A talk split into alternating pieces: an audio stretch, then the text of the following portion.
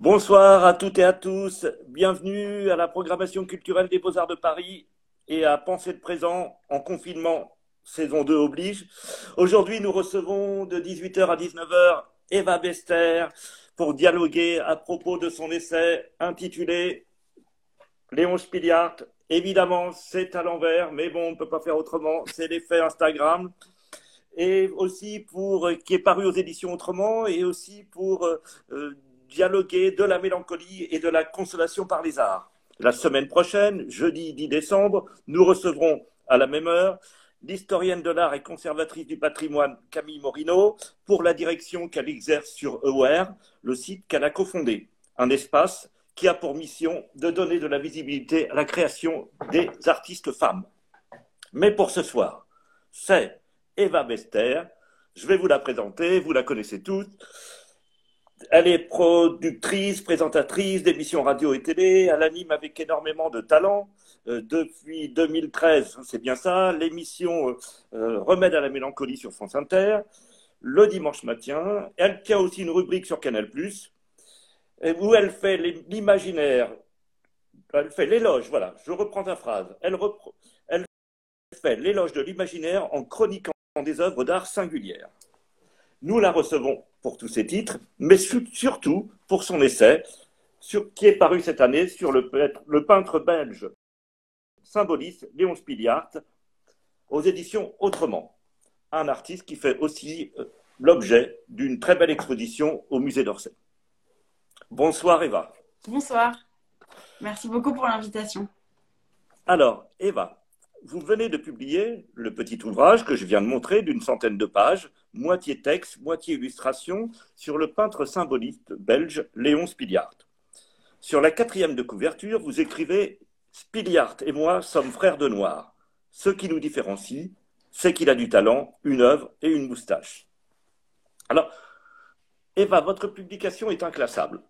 Euh, on ne sait pas si c'est euh, un roman, un essai, une autofiction, une élégie, une biographie.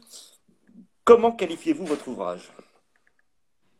Je pense que je vais vous décevoir pour la plupart de vos questions parce que j'ai du mal à mettre des étiquettes.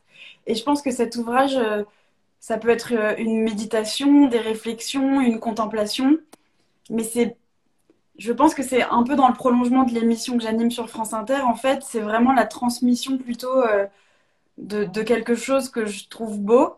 Euh, et, j'essaie de raconter en fait ce qui me plaît et de prendre le lecteur comme un ami, de le prendre par la main, comme j'aimerais qu'on fasse avec moi et comme d'ailleurs beaucoup de gens font avec moi. Parce que je pense qu'il n'y a rien de plus euh, galvanisant ou élevant que ça. C'est de prendre quelqu'un et de dire Attends, mais tu connais pas ça, mais c'est génial, mais je vais te dire pourquoi pourquoi j'adore ce peintre ou cet écrivain ou cet auteur, et c'est ce que j'ai essayé de faire dans cet essai. Il y a assez peu d'éléments formalistes dans, l'analyse. Il, y a des poèmes, il y a euh, beaucoup d'éléments qui sont euh, biographiques. Est-ce que euh, c'est ça qui est clair pour vous une œuvre? Vous savez, vous connaissez le Contre Sainte-Beuve, le fameux essai de Proust, qui s'irrite des, des analyses qui sont non formalistes. Est-ce que vous, vous retenez surtout la vie de, de l'artiste, enfin, ou des gens que vous interviewez, c'est surtout ça qui vous intéresse, c'est comment ils mêlent vie et art et vie? Non, pas du tout. En fait, euh, oui, quand je, quand je reçois quelqu'un dans l'émission, je, lis une énorme revue de presse à son sujet, parce que souvent, en fait, on, trouve euh, des choses qui, qui sont en cohérence avec leur choix d'œuvre d'art. Mais il arrive que pas du tout. Euh, et en fait, c'est juste ma curiosité qui fait que je m'intéresse beaucoup à la vie des artistes que je reçois ou qui sont morts. souvent, c'est des morts et pas ceux que je reçois, mais, mais en fait, ça commence super bien. en fait, euh, je pense que, attention, alors là, je sais que je, marche sur des œufs, hein, parce que c'est le, fameux truc, peut-on séparer l'œuvre de l'artiste? Ben, pour moi, oui.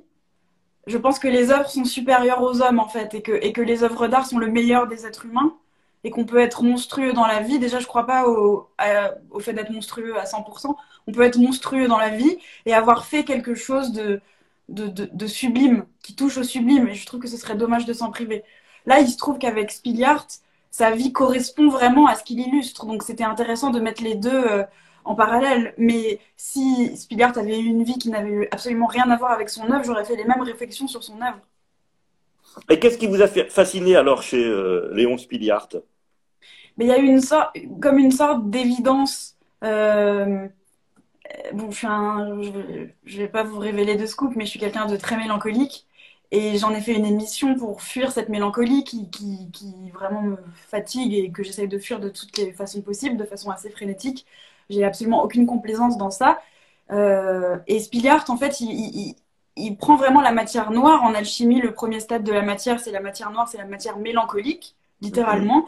Il le prend, il le transcende et il en fait de la beauté, ce qui est en fait le processus artistique par essence, finalement. La, la, la création, l'art, une œuvre d'art, c'est ça. C'est prendre de la boue, encore plus en peinture, puisqu'on prend euh, de la matière vile et on en fait de la beauté. Elle prend forme sur la toile. Et pour moi, Spilliard, voilà, il a, il a transcendé le réel, il a rendu le réel euh, fantastique. Euh, je, je, en fait, il représente un univers fantomatique sublimé. C'est comme si tout ce qu'on pouvait redouter, euh, tout ce qui fait le plus peur, les, les fantômes, les démons, euh, la noirceur du monde, il s'en était emparé et puis il en avait fait quelque chose de sublime. Donc, et fait, comment, vous avez, comment vous avez découvert son œuvre? Vous l'avez découvert à, à Ostende? Non, je me souviens plus comment je l'ai découvert. Il me semble que peut-être je l'avais découvert il y a très longtemps en photo, je ne sais pas vraiment où. J'ai dû voir un, un, ou deux de ses dessins euh, au musée d'Orsay. Et puis finalement, je... mais j'avais pas mis de nom en fait sur les tableaux. Euh, j'ai pas eu d'éducation artistique en fait. Euh, je suis vraiment autodidacte et c'est vraiment en travaillant à la radio que je me suis vraiment intéressée euh, aux artistes et que j'en ai découvert plein. Euh, mais je me souviens plus de, comment je l'ai découvert. Et puis finalement, j'ai une bah, un amour pour lui terrible. Et il y a quelques années, je suis allée à Ostende euh, enfin, je suis allée plusieurs fois à Ostende et, j'ai écrit sur lui. Je me suis baladée dans la ville, dans ce qu'il avait représenté. Euh, j'ai consulté les catalogues. Je me suis rendu compte qu'il y avait plus de livres contemporains. Euh, enfin, si contemporains, oui, mais pas récents sur lui. Et donc, euh, j'ai une éditrice qui m'a proposé d'écrire un essai, j'avais carte blanche et je lui ai proposé Léon Spilliard qui est peu connu en France. Là, je suis ravie qu'il y ait une exposition au musée d'Orsay, même si avec le confinement, c'est fermé. Mais... Est-ce qu'elle correspond à vos attentes, cette exposition, ou est-ce que vous avez été frustré ou Vous avez pu y aller Vous avez eu le temps oui, d'y aller quand même? En fait, j'ai, oui, j'ai pu y aller assez brièvement. Euh, et oui, je la moi, je la trouve très belle, mais parce que les œuvres qui sont présentées font plutôt partie des périodes que j'aime beaucoup, qui sont le début de sa carrière et et c'est ce que je préfère dans l'œuvre de Spiliart. Donc euh, oui, en tout cas, je la recommande à, à, tout le monde. Vous avez été invité à France Culture pour en parler. Et, oui. euh, et, est-ce qu'il y a des éléments que, que, vous voulez nous relater euh, Une anecdote dans la vie de Spiliart qui vous, est, euh, qui vous a, qui a créé chez vous quel, quelque chose qui a été un déclencheur? En fait, ce qui est drôle, c'est qu'il n'y a pas vraiment eu de déclencheur. C'est vraiment. Je connaissais que ses œuvres au début. Et puis finalement, pour écrire ce livre, je me suis documentée sur sa vie. Il n'y a pas tant de choses que ça sur sa vie qui existent. Mm -hmm. Mais je me suis attachée au personnage. Alors c'est un mort, on ne fait que conjecturer sur les morts. Je... Ça m'amuse toujours les gens qui arrivent et qui assènent des vérités en disant tel mort un siècle précédent était comme si, et d'ailleurs il était vraiment nanana. On ne peut pas le savoir en fait, à moins d'avoir fréquenté les morts ou d'avoir une machine pour se télétransporter. Spillart était peut-être une ordure, en tout cas moi je le trouve très sympathique à travers euh, les quelques documents qu'on peut trouver, sa correspondance, le témoignage de ses amis. Euh, en fait, ce qui est amusant, c'est qu'au début, il a commencé dans la vie vraiment avec un rapport douloureux au monde et ça m'a donné une sympathie euh, renforcée pour, euh, pour lui parce que bah, il souffrait tout le temps, il avait peur du réel, je me suis identifiée, et quand je dis que je, moi j'ai pas son talent ni son œuvre, c'est vrai, je me suis seulement identifiée à ses névroses, donc au pire de Spiliard finalement, et euh, il avait, il, souffrait terriblement, il avait peur du réel, il, était insomniaque, il avait des douleurs d'estomac, euh, sa vie amoureuse était absolument catastrophique euh, au début de sa vie, et au début il avait renoncé, il, a, il dit dans une correspondance qu'il n'est enveloppé que d'un grand froid depuis sa naissance, et qu'il en a fini avec tout commerce amoureux parce que c'est trop douloureux. Et finalement, heureusement, il y a quelque chose de merveilleux au sujet de son existence aussi, c'est qu'il a commencé avec un rapport très douloureux à l'existence, mais que finalement, il a trouvé une sérénité et il a trouvé, je crois, à nouveau, euh, je ne l'ai pas fréquenté, euh, le bonheur en, épousant sa femme et en faisant une fille, et, on le voit dans sa peinture, qui n'en devient pas meilleur d'ailleurs, c'est plutôt le contraire, mais ça c'est subjectif comme avis. Oui, vous, vous, préférez la première période Moi, je préfère la période torturée, gothique, euh... qui, qui, a des échos. D'ailleurs, ça pourrait être euh, un précurseur de Tim Burton ou de David Lynch. Il pourrait faire les décors des films de Tim Burton. Et d'ailleurs, il y a une étudiante qui, qui m'avait posé une, question en amont. Elle demandait, donc là, vous déclarez votre flamme pour, euh, pour Spilart et pour euh, à la fois ses dessins et la peinture, mais est-ce que vous avez un rapport particulier à la peinture? Est-ce que euh, la peinture vous anime depuis longtemps ou c'est un médium parmi d'autres? Non, c'est pas un médium parmi d'autres. C'est vrai que c'est moins accessible que les films et les livres, mais en fait, bah, mes parents n'avaient pas de culture de, de peinture ou d'art visuel, donc j'ai pas vraiment eu d'éducation euh, à la peinture petite. Mais, mais je crois que mes premières rencontres avec des tableaux, c'était dans les livres euh, de, de, français. Vous savez, quand on met en regard euh, des œuvres, on met des tableaux. Donc il y en mhm. avait que je trouvais très belles. Et puis en fait, c'est vraiment à la radio, en préparant des émissions. D'abord, j'étais, quand je suis entrée en stage à la radio, il y a une éternité, j'ai commencé à me documenter sur à peu près tout. Et en fait, moi, j'adore apprendre tout le temps. Tout, voilà, j'ai un peu ce fantasme d'éternelle étudiante. Et j'ai commencé finalement à aller vraiment voir des expositions en travaillant à la radio. Parce que ça fait, très long, ça fait très longtemps que vous êtes dans, sur ce médium radio. Ah Avant Remède à la mélancolie, vous, vous vous intéressiez aussi à l'art et vous le chroniquiez, c'est ça? Euh, Oui, je chroniquais pas la peinture, mais euh, je préparais plein d'émissions. Euh, j'étais entrée à France Culture en stage, en fait, il y a à peu près 15-16 ans, je ne sais plus. Et, et, en fait, je trouvais surtout des, des textes, j'écoutais des archives à l'INA, je me documentais sur plein de choses et j'apprenais tout le temps. Et puis finalement, euh, dans l'émission Remède à la mélancolie qui existe depuis 2013, je demande toujours euh, une œuvre visuelle à mes invités. Donc ça peut être un tableau, mais ça peut être aussi une bande dessinée ou euh, une gravure. Et c'est vrai que bah, à force de me documenter dessus, là, j'ai commencé à apprendre à avoir un rapport à la peinture qui s'est intensifié. Et puis je vais aussi voir beaucoup d'expositions je vais dans les galeries, puisque faut le rappeler quand même, parce que ça paraît élitiste et toujours un peu snob. On a peur de pousser la porte des galeries, mais c'est gratuit. Mhm, euh, ouais. Et, et voilà, j'ai eu des, des, orgasmes euh, esthétiques euh, devant certains tableaux. Je pense à bah, en guerre en carton, je sais plus, la Vierge, je sais plus. Attendez, je peux, je peux regarder mon anti-sèche? J'ai anti-sèche, écoutez le bruit du papier. Euh, le couronnement de la Vierge en carton. D'accord. Euh, sinon, il y a Valoton, Bronzino. Enfin, oui, j'adore la peinture. Toutes les, toutes les périodes. Mais la période, la période contemporaine vous touche aussi ou moins? Un peu, un peu moins, mais je, je pense que c'est par manque de culture. Euh, bah, après, je peux. Ben, y a, dans les peintres contemporains que j'aime bien, il y a Jean-Baptiste Sécheret, Thomas Lévillane, voilà, qui, qui, font des, qui ont une œuvre très très belle. Mais c'est vrai que je suis un peu réac et j'ai un certain goût pour le classicisme. En fait, c'est plutôt, je pense que c'est, ça fait partie de l'éducation. C'est que moi, on m'a pas donné les outils pour comprendre euh, euh, l'art contemporain. Je veux dire, quand c'est classique ou figuratif, c'est, on peut l'appréhender immédiatement. Quand c'est conceptuel ou plus abstrait, parfois ça peut parler tout de suite à l'animal sensible qu'on est quand c'est conceptuel ou mhm. abstrait. Mais il faut une explication. Et quand on ne l'a pas, et la plupart de, de, de, de la population ne l'a pas, et moi j'en fais partie, c'est plus difficile d'accès.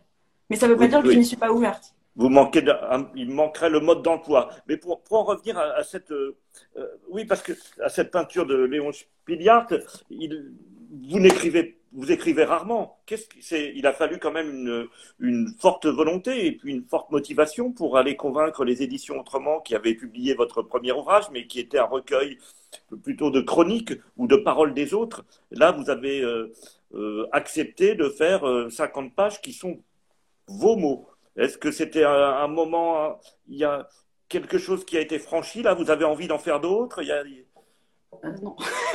en fait, bah le, premier ouvrage que j'avais publié, euh, Remède à la mélancolie, d'après l'émission, justement, j'avais déjà énormément écrit parce que c'était pas une compilation d'interviews, il y a des extraits d'interviews, mais en fait, ce que j'avais fait, c'est que j'avais repris la centaine de remèdes que je préférais, euh, et, dont on avait parlé depuis plusieurs années dans l'émission, et je les avais chroniqués de façon assez subjective, en ajoutant les miens, en dressant une histoire de la mélancolie. Donc finalement, il y avait quand même beaucoup d'écriture dans ce livre.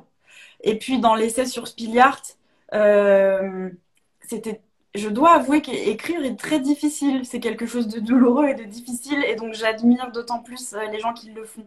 Mais, je pense que je mets l'écriture sur un piédestal et... et... et. ça veut dire que vous. Euh, là, on a une question. Alors, non, ce n'est pas une question, c'est une réflexion. Donc, euh, vous faites des, rapprochements constants entre votre subjectivité et, celle de, l'artiste supposé, donc Léon Spiliard. Mais vous cherchez donc, pour prolonger ce qu'on était en train de dire, vous cherchez une forme réflexive à l'art, quelque chose qui vous parlerait donc immédiatement, ce sentiment que vous avez qui est lié à la mélancolie qui vous imprègne? Non, parce que enfin, si je cherchais à chaque fois un reflet de mes états d'âme dans l'art, déjà je serais très pauvre. Euh, et puis ce serait très autocentré quand même, alors que justement je trouve que la contemplation de l'art, c'est quelque chose qui extrait de soi, qui, qui, est, qui peut entrer en résonance. Par exemple, il y a certains paysages de Léon Spiliart, évidemment, où je me disais, bah, plutôt que pleurer devant un périphérique ou un McDo qui était mon décor pendant très longtemps, euh, c'est toujours mieux de pleurer devant une œuvre d'art magnifique. Mais, mais non, vraiment, je peux être ouverte à absolument tout. J'aime, et, c'est d'autant plus intéressant de. Enfin, il y a un truc jubilatoire dans le fait de creuser et de voir de façon arborescente tous les, tous les artistes qui ont des affinités et qui nous ressemblent, entre guillemets. Mais il y a aussi quelque chose de. Moi, dont je ne pourrais pas me passer, qui est de découvrir toujours euh, des artistes que je ne connais pas. Enfin, je trouve ça vraiment important, en fait, d'être ouvert à des choses qui ne parlent pas immédiatement et qui sont pas si évidentes que ça.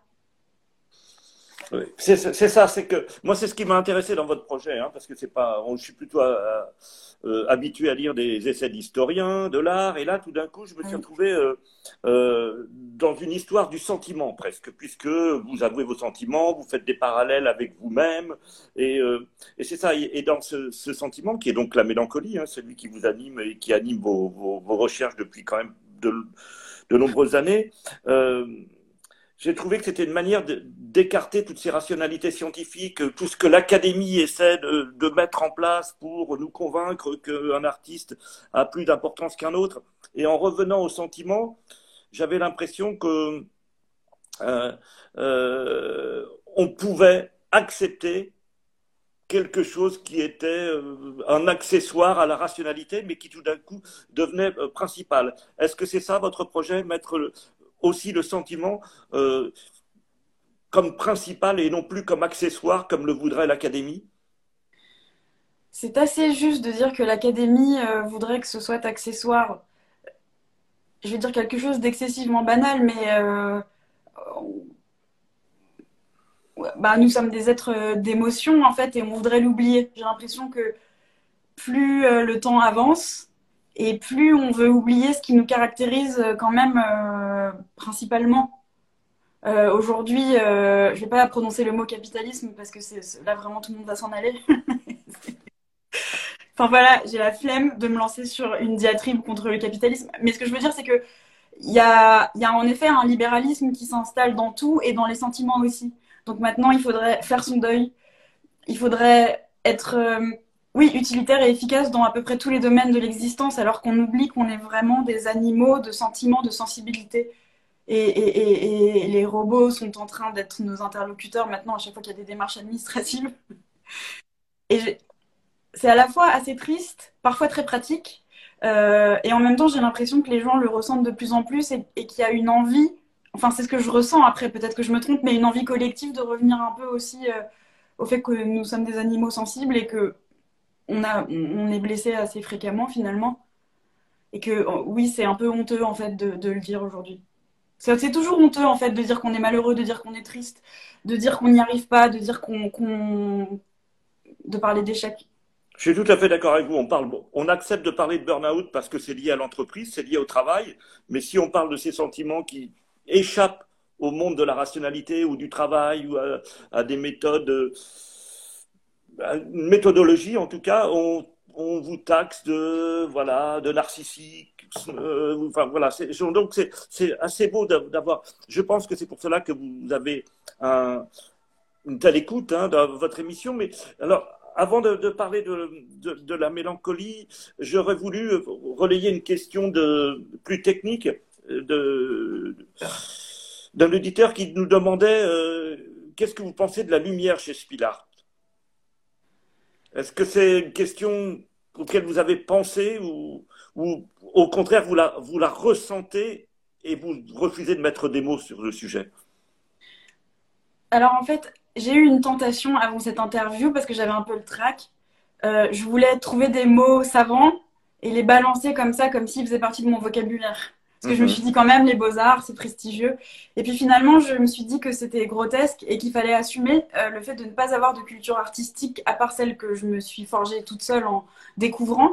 Et, je pense même que c'est bien de le dire parce que ça veut dire aussi que c'est accessible à tous et que tout le monde en fait peut se forger une culture euh, autodidacte, non formatée par sa propre sensibilité.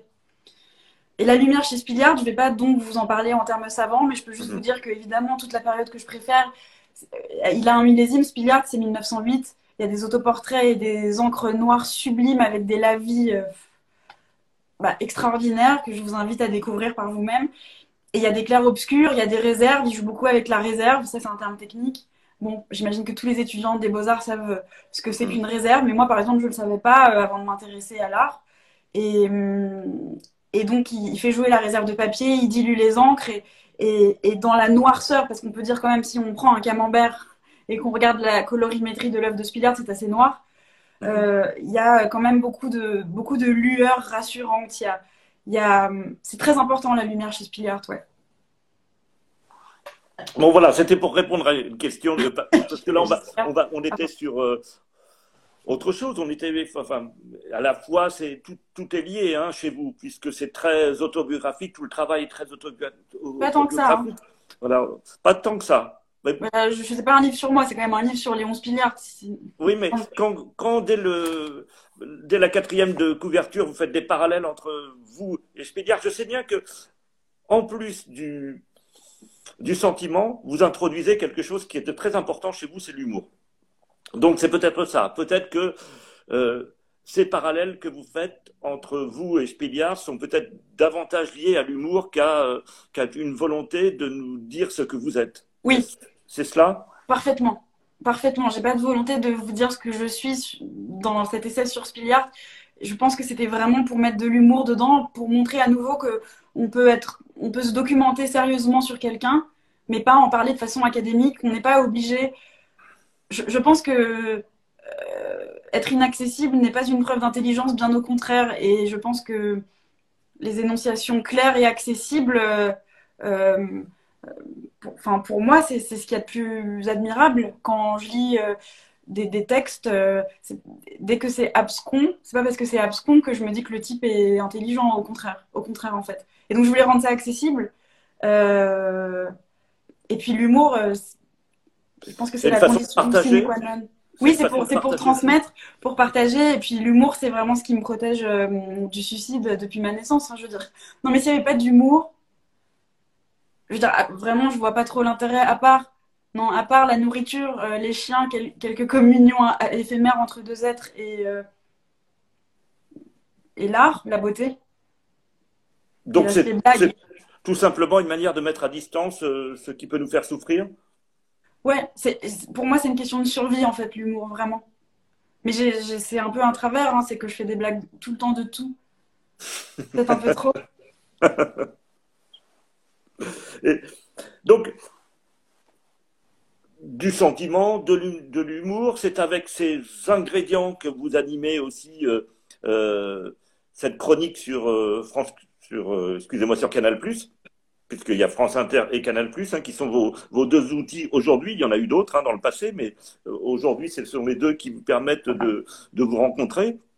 Et donc, sur Canal+, vous allez chercher des objets singuliers. Et là, euh, toute la chronique est humoristique. C'est une, une volonté aussi. C'est vous, est-ce que vous vous imaginiez comme ça euh, en comique d'écran il y a, il y a quelque temps? Non, pas du tout. Pas du tout. en fait, j'ai accepté de faire des chroniques euh, sur Canal parce que c'était euh, Mouloud Achour qui présentait l'émission, euh, que j'ai beaucoup d'estime pour lui et surtout qu'il il me donne carte blanche et l'équipe me donne carte blanche.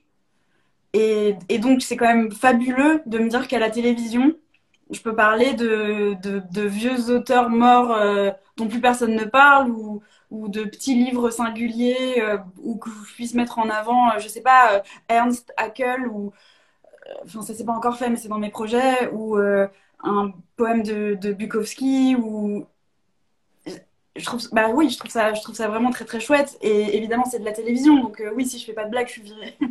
Parce que, parce que je vous ai vu disséquer une, une, œuvre, un polyptyque avec beaucoup d'humour, hein, donc un, un polyptyque primitif. Oui, bah, j'ai vu passer des manuscrits du Moyen Âge. Voilà, je peux, je peux quand même montrer des enluminures. Mhm. Et en fait, le fait de mettre de l'humour fait que des gens qui ne se seraient pas du tout intéressés à ce manuscrit, par exemple, s'y intéressent parce que je vais leur faire une blague. Et puis si ça les touche, ils vont se dire ah c'est vrai que c'est rigolo, qu'est-ce que c'est que ce manuscrit? Et ils vont chercher. C'est ça que je cherche à faire en fait. C'est vraiment toujours la même idée finalement.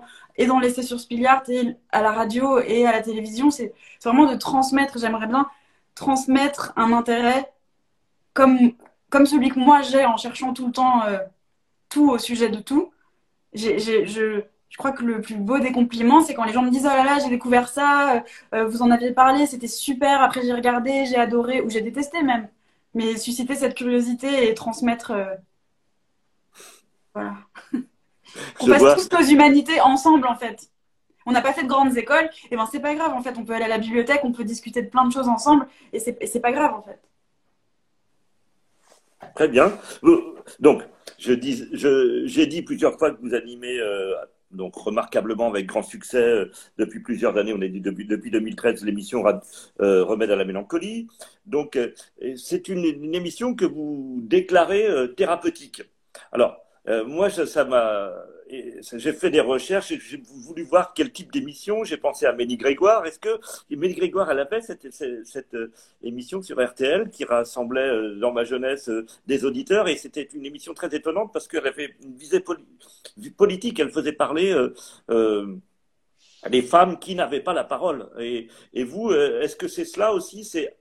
Ce que vous me disiez, c'est atteindre. Il y a une visée. Est-ce qu'il y a une visée politique chez vous? Atteindre un public qui n'a pas accès normalement aux choses, et donc de créer une forme de euh, d'horizontalité, puisque l'académisme crée de la verticalité toujours.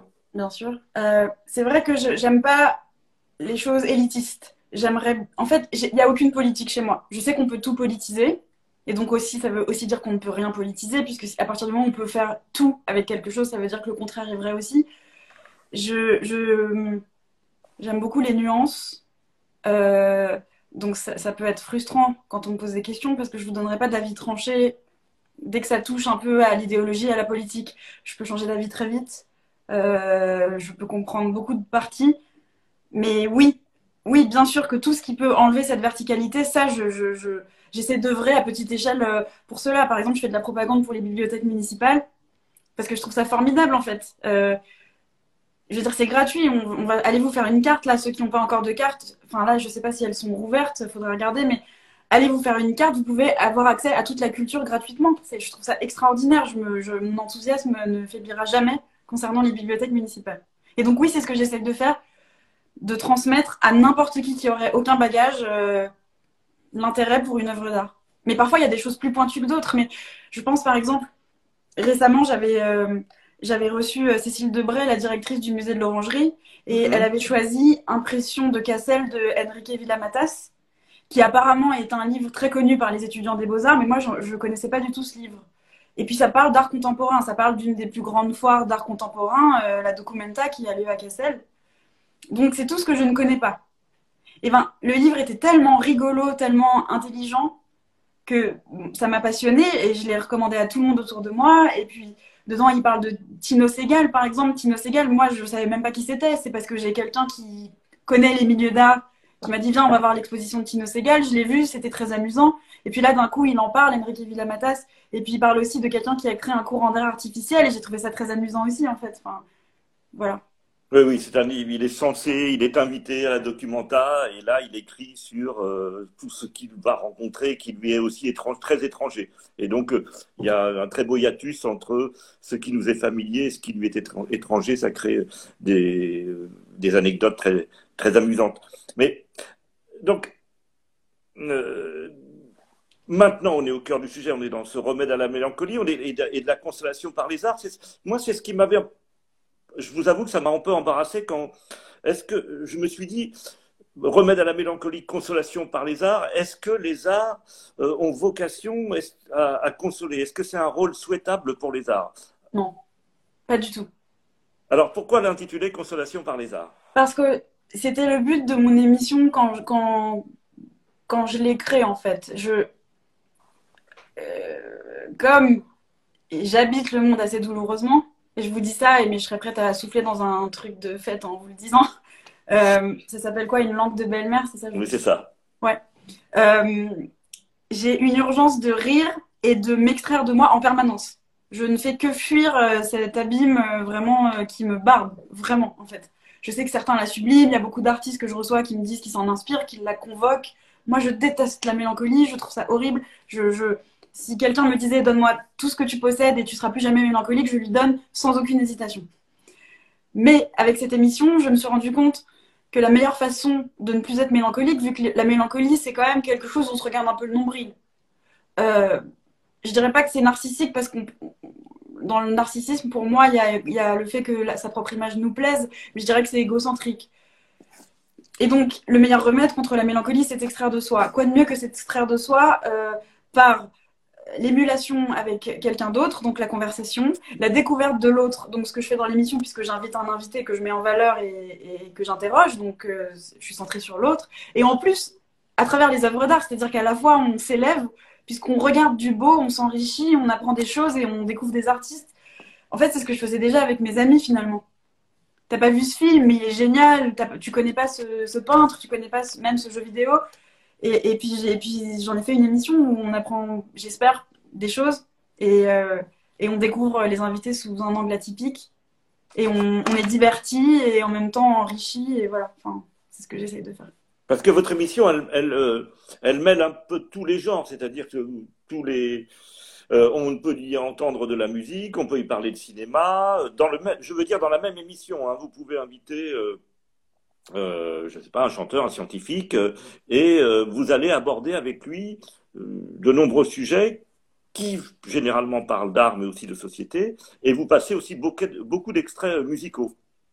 Oui, oui, il y a tous les arts en fait, mais c'est quand on dit la consolation par les arts, c'était le sous-titre de mon premier livre, mais c'est vrai que j'ajoute toujours la consolation éphémère, parce que finalement, l'art, pour revenir à la question que vous me posiez tout à l'heure, non, l'art n'a pas vocation de consoler, absolument pas. Il se trouve que parfois il le fait parce qu'il extrait de soi, que parfois on a des claques de beauté, mais parfois on peut pleurer aussi tellement c'est beau. Euh, il peut bouleverser, il peut faire réagir, il peut faire prendre conscience, il peut aussi ennuyer, tout simplement. Il peut aussi être laid et, mauvais.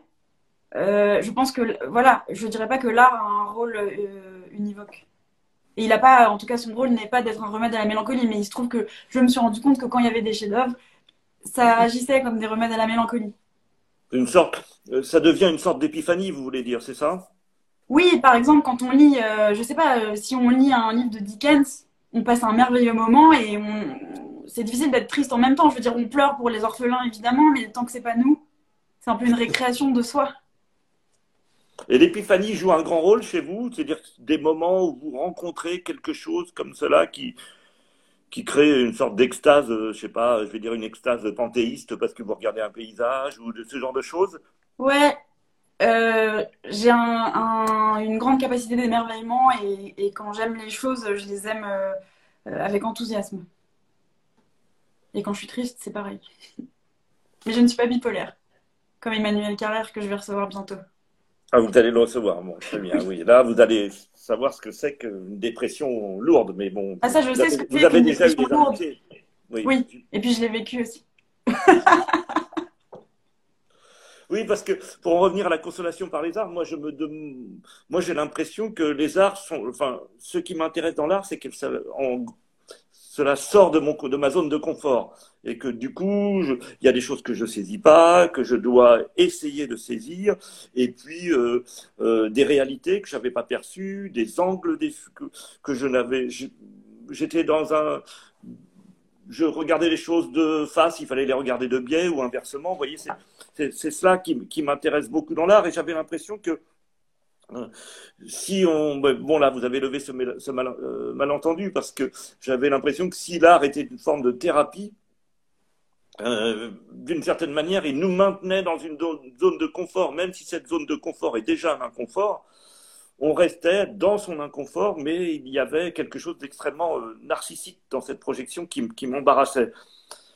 Mais vous, votre projet, justement, je ne le sens pas comme un projet narcissique. Et d'ailleurs, si c'était un projet narcissique, je ne pense pas que vous, n'auriez pas un million et demi ou voire deux millions euh, d'auditeurs sur France Inter. Donc c'est que vous avez réussi à dépasser ça. Et c'est ça qui, qui, qui est intriguant, c'est-à-dire avec l'humour, on l'a dit, avec du sentiment, mais il y a une forme d'empathie que vous trouvez avec l'auditeur. Est-ce que c'est ça que vous travaillez, que vous cherchez Alors je ne travaille pas, j'ai un vrai problème d'empathie, j'en ai beaucoup trop.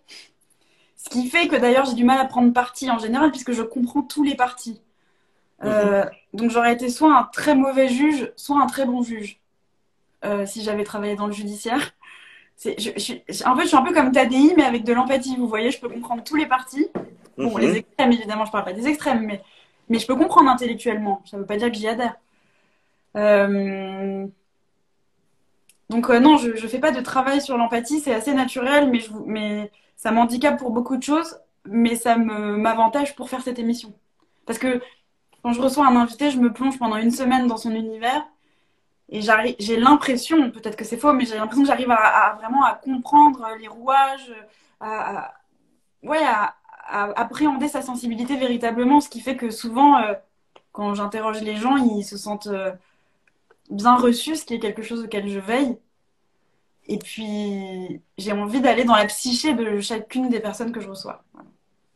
Et entre 2013 et maintenant, on va être en 2021, donc ça vous fait huit années d'émission. Euh, euh, comment est-ce que ça a évolué votre émission? Comment est-ce que vers quoi vous tendez? Est-ce que c'est un modèle que vous allez euh, perpétuer, qui est sans cesse en exploration, ou c'est un modèle que dont vous voyez dont vous ne voyez pas la fin, puisque à chaque fois c'est une expérience différente? Je pense qu'il y aura une fin. Euh, je pense pas. Euh, je pense pas excéder 10 ans quand même, parce que c'est long quand même, 10 ans d'émission.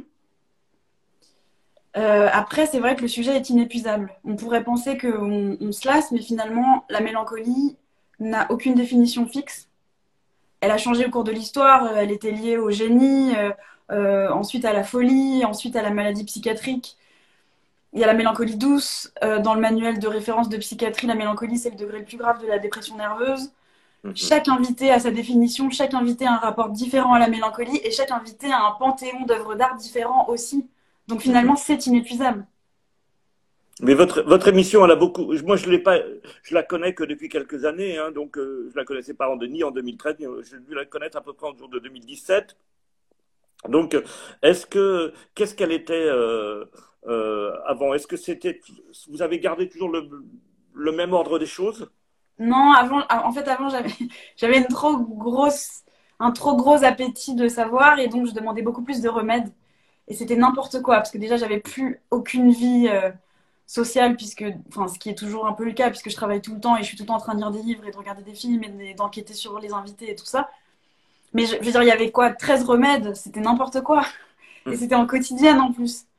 Donc j'ai diminué le nombre de remèdes pour qu'on ait plus de temps pour en parler. J'ai changé l'ordre des choses. Je faisais une sorte de gourmandise en début d'émission. À la fin, c'était à la fin de l'émission, je l'ai mise au début de l'émission. Enfin voilà, des petits ajustements comme ça. Parce qu'en début d'émission, je propose toujours un remède à la mélancolie, entre guillemets, temporaire, que j'ai débusqué moi pour les auditeurs. Et ensuite, on passe en revue tous les remèdes de l'invité. Mais non, en fait, ça n'a pas tant changé que ça. Le concept, c'est toujours le même. Donc oui, je vous interrogeais sur, sur la continuité de cette émission, mais aussi la diversité des, des, invités. Ça, c'est quelque chose qui, qui m'a marqué, c'est-à-dire qu'on parle beaucoup d'art, mais euh, l'art est abordé avec une euh, diversité de, disons, d'individus, avec de nombreux métiers, etc. Et qu'est-ce qui, quel est le lieu euh, où vous vous retrouvez le plus? Que ce soit euh, un scientifique, un, artiste, euh, ou ça n'a pas d'importance pour vous? Non, ça n'a pas d'importance. Je, ne pourrais pas développer plus. bon, très bien.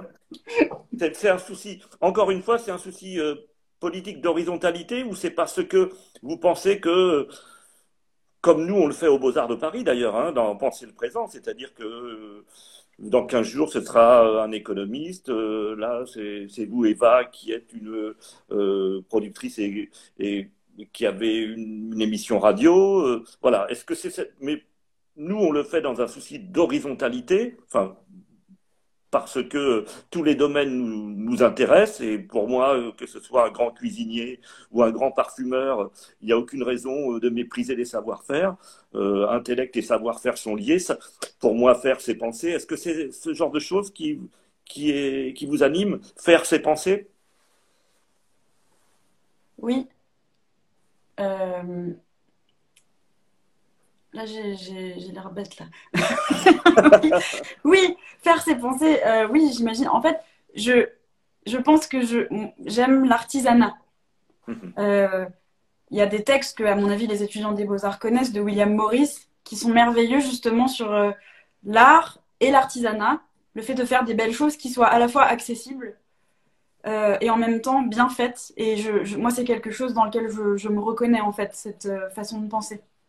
Et donc, je pense que on ne peut pas dire que tout le monde est artiste, mais si l'art, ça consiste à avoir le sens de l'harmonie et à bien faire les choses, alors dans ce cas-là, euh, oui, un pâtissier est un artiste, euh, quelqu'un qui un thanatopracteur est un artiste. Dans ce cas-là, oui, si, si, si le sens d'art, c'est bien faire les choses et avoir un sens de l'harmonie. Mais... si vous avez bien répondu à votre question? Oui, oui, je pense que effectivement, il y a. C'est ces savoir-faire qui vous intéressent peut-être. Et ces savoir-faire et comment vous les liez à des individus. Enfin, je, sais pas, c'est pas à moi de, de dire ce que, ce que vous faites, hein, mais c'est ce que j'ai ressenti en tout cas. L'intérêt pour les savoir-faire et après, que ce soit un savoir-faire artistique ou, et après savoir penser, parce qu'il faut effectivement, quand vous avez, vous invitez quelqu'un, j'imagine que voilà, il faut qu'il ait une expression qui satisfasse la radio, qui ait un médium qui exige un certain, un certain format, même si euh, vous animez beaucoup avec euh, euh, votre talent, avec votre humour, et puis avec les extraits musicaux. Est-ce que c'est tout cela? Parce que quand vous dites que vous êtes productrice, vous, vous construisez avec votre équipe les extraits musicaux ou c'est eux qui vous proposent? Comment ça fonctionne? Oui, en fait, Comment ça s'organise une émission de radio? Dites-nous. Alors, comme, remède à la mélancolie. Alors, on a très peu de moyens dans le service public et j'ai une, équipe très réduite. J'ai une assistante, euh, donc que je salue, Corinne, Corinne Valente, qui euh, fait la documentation, euh, me, fait les revues de presse, commande les livres, commande les films, fait le site internet, cale les invités, envoie le questionnaire. donc voilà, elle fait tout ça. S'assure que j'ai bien les films à temps. voilà, j'oublie sans doute des choses. Et une réalisatrice, Eliane Girard, euh, qui, elle, s'occupe des sons. Alors, quand je reçois les réponses d'un invité, donc on envoie un questionnaire et on lui demande s'il remède à la mélancolie, on lui demande un film, un livre, un tableau, une chanson, plein de trucs. À partir du moment où on a les remèdes, moi, je vais les orchestrer euh, pour faire trois parties dans mon émission séparées par des, des morceaux de musique qu'on est obligé de passer. Et je vais essayer de faire un semblant de cohérence et d'imaginer des archives. Donc j'indique en fait à ma réalisatrice les sons que j'aimerais bien qu'elle trouve. Mais parfois, elle déniche, elle, des pépites auxquelles j'aurais jamais pensé. Parfois, moi, je lui dis, ah oui, euh, donne-moi, euh, faut absolument qu'on entende la voix d'Arto pour ça, ou faut eu l'interview du mec dont il parle. Mais elle, mhm. parfois, elle va dénicher. Ou parfois, je lui dis, euh, une chanson marrante et désuète sur le vélo. Et alors, elle va, elle va le trouver. C'est vraiment un travail d'équipe, quoi, vraiment. Et donc, c'est une équipe que avec laquelle vous travaillez depuis toujours Non, pas du tout. Euh, la réalisatrice, euh, Yann Girard, elle est depuis de nombreuses années sur l'émission. Ce mhm. C'était pas elle tout au début. Et Corinne Valente, qui est l'attachée de production, euh, ça fait deux ans.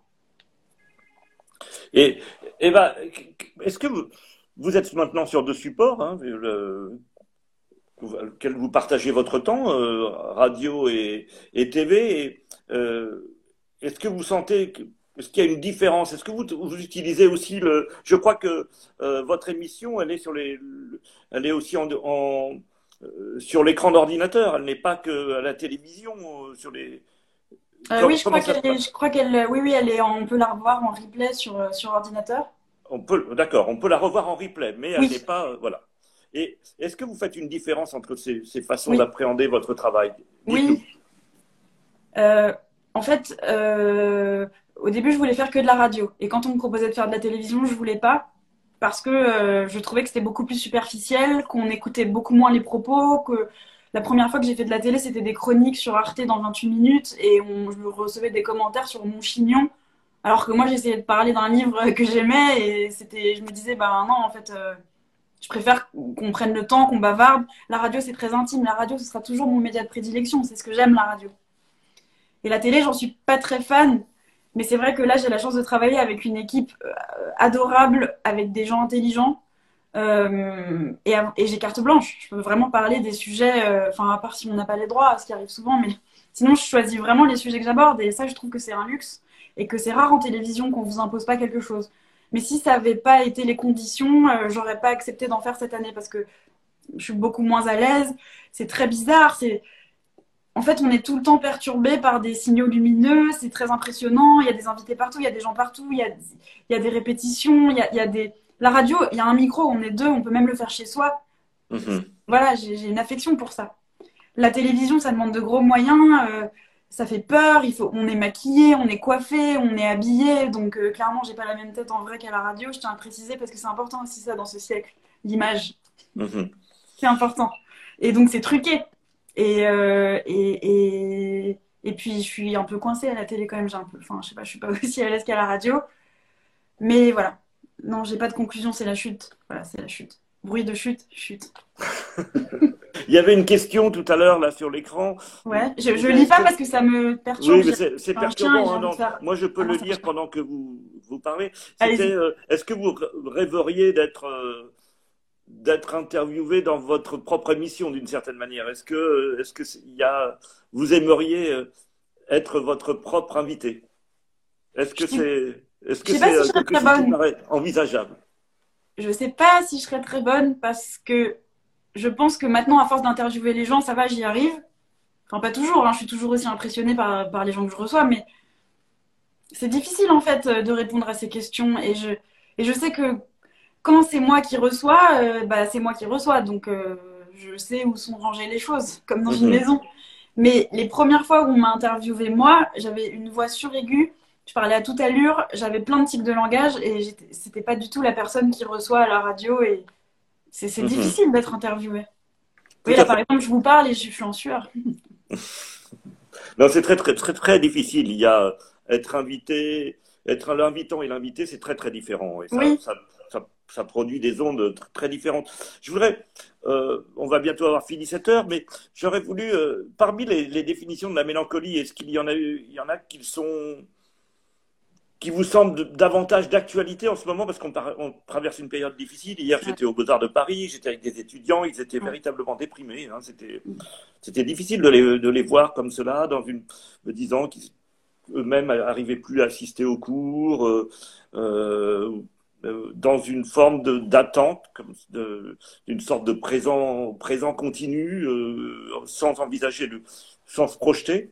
Est-ce que euh, en cette période qui est très particulière, vous envisagez les émissions, les émissions différemment Euh, euh, Est-ce que vous avez envie euh, d'appuyer sur certains, sur certaines choses plutôt que d'autres? Ouais, alors il y a plusieurs questions là. Euh, Je vais essayer de toutes les retenir, mais comme j'ai un problème de concentration, je vous garantis rien. Euh, en définition, ma définition préférée, c'est toujours euh, celle de l'encyclopédie. euh, elle est signée Diderot dans l'article sur la mélancolie, c'est le sentiment habituel de notre imperfection. Ça, c'est ma définition favorite. Mais je pense que la définition qui collerait le mieux à ce qu'on vit aujourd'hui, c'est la définition qu'on donnait dans, dans l'Antiquité, et, et c'est vraiment un découragement de longue durée. Mhm. Voilà. Euh, une crainte et un découragement de longue durée. Ça, c'est la définition qui me semble la plus pertinente pour ce qu'on vit aujourd'hui. Est-ce que je fais les choses différemment? En fait, j'ai l'impression que ce qui a changé, c'est que la mélancolie, elle a eu ses âges d'or à peu près à tous les siècles de façon différente. Au 19e, il y avait cette volupté macabre qu'on mettait en avant, et c'était une mélancolie pour le coup très narcissique. C'était, euh, voilà, euh, quand on pense à Baudelaire, euh, Chateaubriand, tout ça, c'est pas la même mélancolie qu'aujourd'hui. Il y a quelque chose de terrible et de tragique dans ce qui arrive aujourd'hui, et c'est vrai qu'on a peu de raisons de se réjouir. Mais en même temps, ce que je ressens, c'est que ça attendrit comme une viande. Vous voyez, une viande à laquelle on foutrait des coups de poing, littéralement, ça attendrit. Je le dis pas de façon mièvre, bien au Ouais. Parce qu'on s'en prend plein la gueule que ça attendrit. Et donc, j'ai l'impression que un sentiment collectif émerge un peu plus en ce moment et que c'est une mélancolie finalement qui nous lie plus les uns aux autres. J'espère en tout cas, mais c'est ce que je ressens. J'aimerais, si je pouvais mettre l'accent sur quelque chose, je mettrais l'accent sur ça. Tout à l'heure, je vous disais qu'on était des animaux sensibles et qu'on voudrait juste oublier le, la chose principale qui est qu'on est des êtres d'émotion. Bah, en fait, euh, on est tous perdus. Là, j'ai jamais vu autant de gens déprimés de ma vie. Mhm. Moi de même. Avant, c'était un sentiment euh, singulier. On était triste, on s'auto-apitoyait sur son sort, on se disait je suis seul au monde, personne ne m'aime, tout ça, bon, la routine.